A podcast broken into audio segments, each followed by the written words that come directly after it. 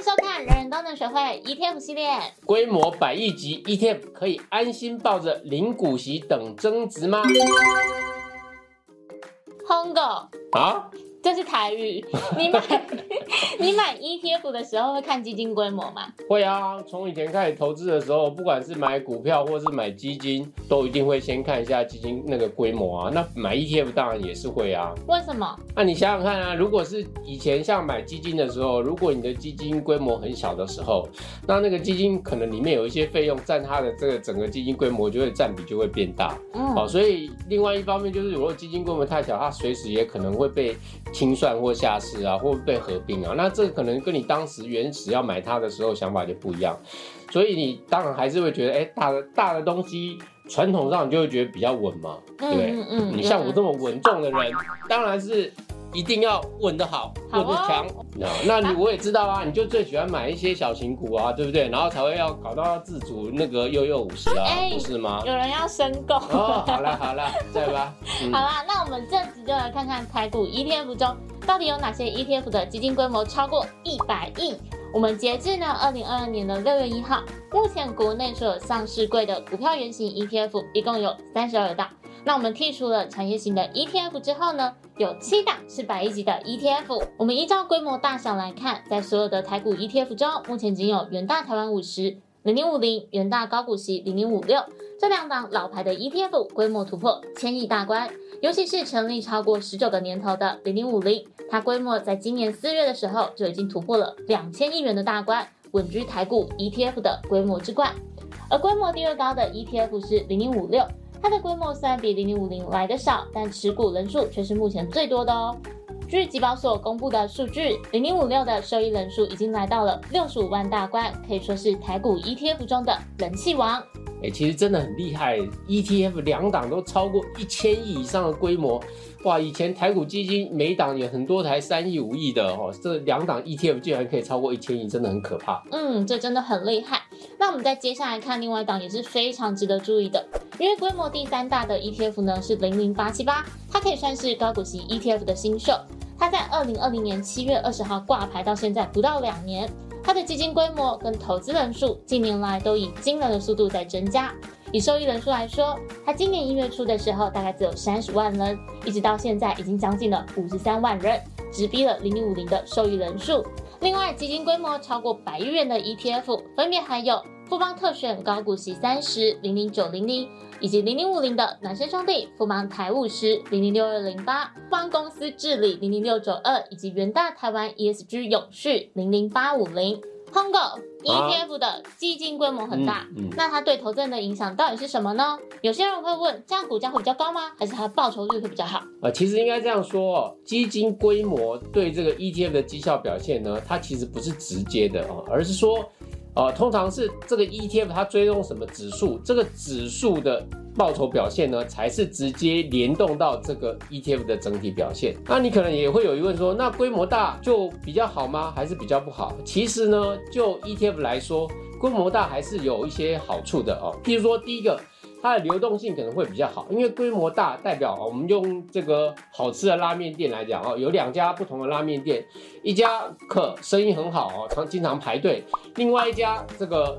门可罗雀啊，所以在这种情况下啊，你可能你会想去吃哪一家拉面店？如果你是第一次来的时候，人很多当然那间，是人很多那间哦，因为虽然不是每家排队的店都是好吃的店哦，这个峰哥也踩过雷了哦。可是呢，会排队的店总是代表过去有比较多，或是它的名声是比较好的哦。那你在资讯有限的情况下啊，可能初步可以判断它是一个比较受欢迎的，可能长期来讲它有一些潜在的好处哦，是你现在还不清楚的。第二个来说，就是你这个交易比较不容易发生滑价的问题哦，滑价可能就是你这个每档的价差过大哈、哦，会造成你在交易的时候呃可能比较不容易买进或不容易卖出哦。这部分呢，规模大 ETF 就比较没有问题，因为它的造市的流动状况都会比较好。那第三一个更直接的好处就是成本费用的效益啊、我们通常知道一家大公司呢，在某些的费用成本上呢，在计算起来就会比某些小公司还要呃省钱一点，原因是因为它有一个呃规模的效益。那我们用 ETF 来讲，譬如说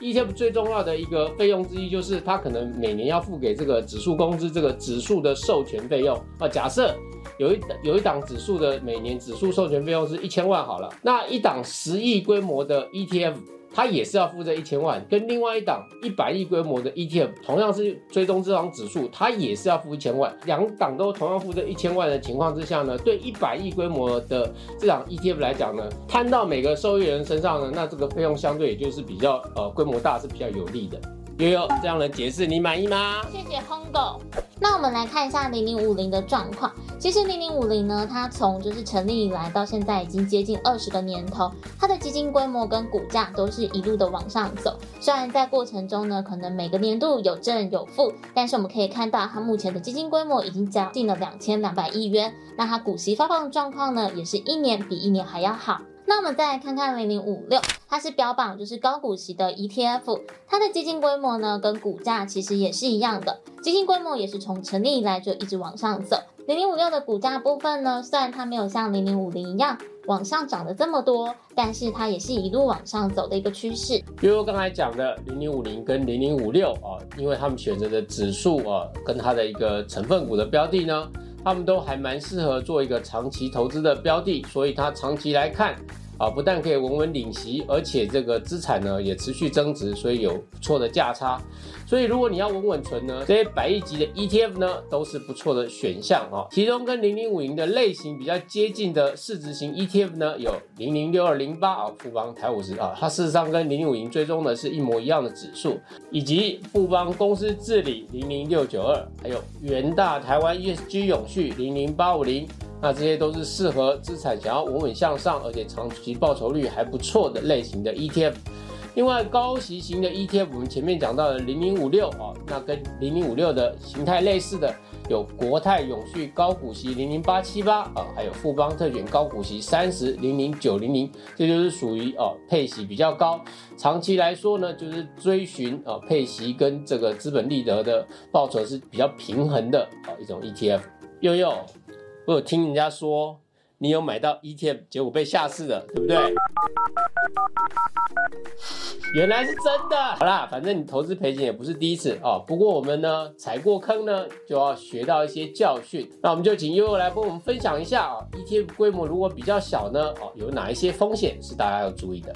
其实呢，最主要风险就是下市风险啦。Smart ETF 研究室帮大家列出了规模低于五亿元的 ETF，给大家参考研究喽。我们可以看到有五档的 ETF 规模是低于五亿元的，那他们的受益人数呢，可能只有几百人或是一千多人这样子。但是要注意的是，因为 ETF 它有清算的门槛，那以目前的规定来说呢，它是以近三十个交易日去计算。如果是股票型的 ETF，平均规模如果低于一亿元，它就有可能会被清算。所以大家记得要研究一下 ETF 的基金规模，不要像悠悠一样买到下市的 ETF。那悠悠，你可以告诉我你到底买到的是哪一档吗？不方便。好啦，记得哦，喜欢我们的节目，记得帮我们按赞、订阅、加分享。Smart ETF，人人都能学会。我们下次见，拜拜。以上就是今天的节目，不想错过精彩内容的话，请大家按赞、订阅、开启小铃铛。